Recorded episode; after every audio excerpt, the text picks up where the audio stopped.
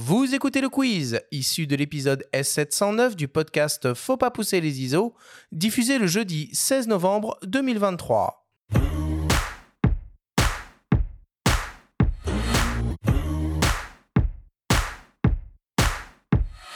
Messieurs, le principe du quiz est très simple. Nous avons reçu des questions de la part de nos auditeurs qu'ils vous ont posées via notre compte Instagram en lien ou non avec le sujet de cette émission. Nous en avons sélectionné quelques-unes et vous allez avoir seulement 30 secondes et pas une de plus pour tenter d'y répondre le plus clairement possible. Avez-vous bien compris la consigne? Oui. Oui. Alors on y va. Première question pour toi, Ronnie, qui nous vient d'un dénommé Bob. Je vais peut-être m'attirer vos foudres, mais j'hésite vraiment entre l'iPhone 15 Pro ou investir dans un Fuji X100.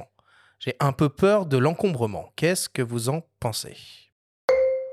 Alors, je répondrai déjà que si tu arrives à trouver un X100, Ouais, déjà, je, achète-le. je n'en ai pas. De toute déjà, façon, Bob. euh, X105, hein, précisons, parce Voilà. que X100, hein, c'est Non, possible. non, X105, effectivement, si tu en as, trouve, euh, d'en trouver un, prends-le parce que voilà, ça, ça, ça vaudra quoi qu'il arrive les choses, on l'a dit. Après, euh, en résumé, parce qu'il me reste plus beaucoup de temps, euh, taille de capteur, qualité euh, au niveau de l'optique et euh, plaisir en termes d'ergonomie à utiliser versus un smartphone, c'est complètement autre chose. Et puis il n'y a pas de iPhone 15 Pro disponible non plus, donc quoi qu'il arrive, le Ah, débat ça est- aussi, c'est un rupture Ouais, Mais c'est incroyable, c'est incroyable, c'est incroyable. Bon, deuxième question euh, pour toi, Louis. Alors là, c'est nos auditeurs, ils sont quand même formidables puisqu'ils nous envoient les questions directement en audio. Donc on écoute un certain Damien.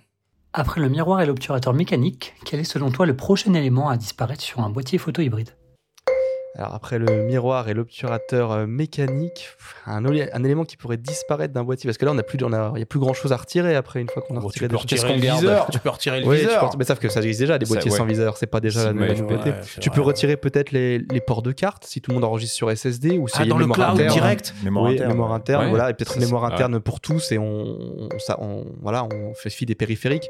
Après, je vois pas ce qu'on pourrait retirer davantage, euh, malgré cette question très très bien posée de la part d'un certain Damien.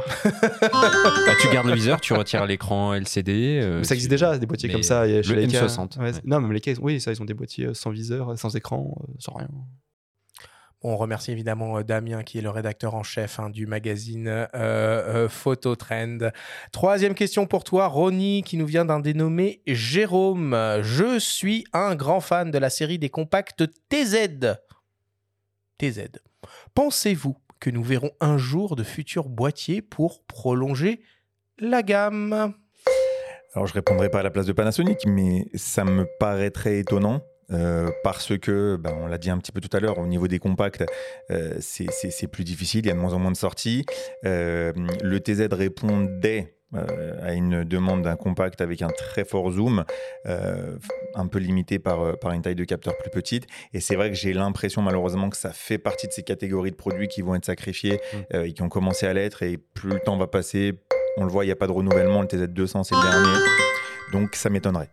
Désolé. C'était la folie les TZ à une époque. Ouais, la puis- folie. Tu citais le RX107 pendant l'émission, ça reste des, des, des super appareils, mais qui aujourd'hui va s'encombrer de ça en plus de son téléphone quoi? Nobody. Euh, quatrième question pour toi, Louis, qui nous vient d'une dénommée Cindy. D'après toi, quel serait actuellement le meilleur compact expert et pourquoi? J'ai déjà une petite idée de la réponse. Ah, le meilleur compact expert, on, a, on, a, on, a, on a parlé tout à l'heure depuis, on en parle tout le temps, ça serait le, le, plus performant, ça serait le Leica Q3, effectivement, mais après c'est un boîtier qui est inaccessible pour beaucoup, même si c'est un boîtier qui est très très très très très performant. Et parmi tous les autres qu'on a mentionné tout à l'heure, il reste un acteur qu'on a oublié, c'est Canon avec son PowerShot G1 Mark III, qui est toujours vendu, c'est de la PSC, Ah ouais. ça a un Respect, zoom, respect de nous sortir ça. c'est- c'est Respect. c'est toujours assez cher, mais c'est disponible contrairement à d'autres. Ronnie, t'en as le- en stock? Non. mais c'est vendu. Mais ça, ça existe encore et c'est toujours vendu neuf. C'est un peu ancien, mais ça a, Ah ouais, ça a un look de petit réflexe. C'est un zoom, c'est un capteur APS-C. Pas très compact. hein. Oh, c'est pas très très gros non plus, quoi. Mais Oh. si, t'as- si tu veux pas de Ricoh et qu'il y a, de toute façon les autres, il n'y en a pas de vente disponible, euh, voilà, Canon existe encore sur ce marché. hein. Ah, Ça me paraît quand même euh, complètement fou de voir tout, tout cet engouement qu'il y a autour des compacts experts, alors que ce soit le Leica, le Ricoh, le Fujifilm, de voir finalement que le marché n'a pas l'air de s'intéresser beaucoup plus que ça euh, à cette catégorie de produits. Quoi. Moi, je pourrais peut-être répondre euh, en citant euh, Sony quand on leur demandait pourquoi est-ce qu'il n'y a pas un RXR Mark III.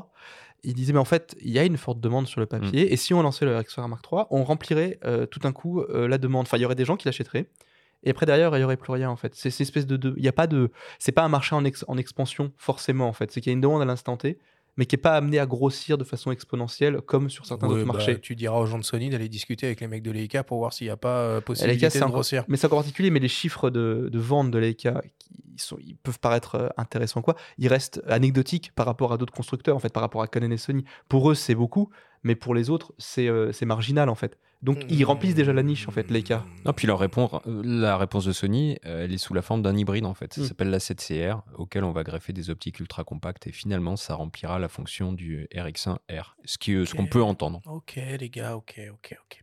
Cinquième question pour toi, Ronnie. Et dernière question qui nous vient d'un dénommé Ben. Je cherche un D850 d'occasion. Comment ça se passe au niveau de la garantie chez IPLN et est-ce que les appareils sont reconditionnés? Alors chez IPLN, euh, les occasions que vous pouvez retrouver sur notre site ipln.fr sont garanties dans l'immense majorité un an. Euh, alors ce ne sont pas des reconditionnés, c'est des produits euh, que l'on rachète à des gens qui l'ont déjà utilisé. Euh, on effectue une batterie de tests derrière pour nous permettre en amont de valider la reprise de ces produits et de donner la garantie qui va avec. Sur le descriptif, vous aurez l'intégralité des accessoires qui sont fournis ainsi que la garantie et des photos détaillées. Je précise que si vous voulez également revendre votre matériel, on a via notre plateforme Back IPLN l'option de pouvoir le faire. Et donc, et je suis un peu plus long, je m'excuse, on est aujourd'hui les seuls à offrir sur le même site français la possibilité de revendre son appareil et de redépenser l'argent pour acheter du neuf derrière sur un produit euh, actuel. Voilà. So be it. Merci beaucoup, messieurs.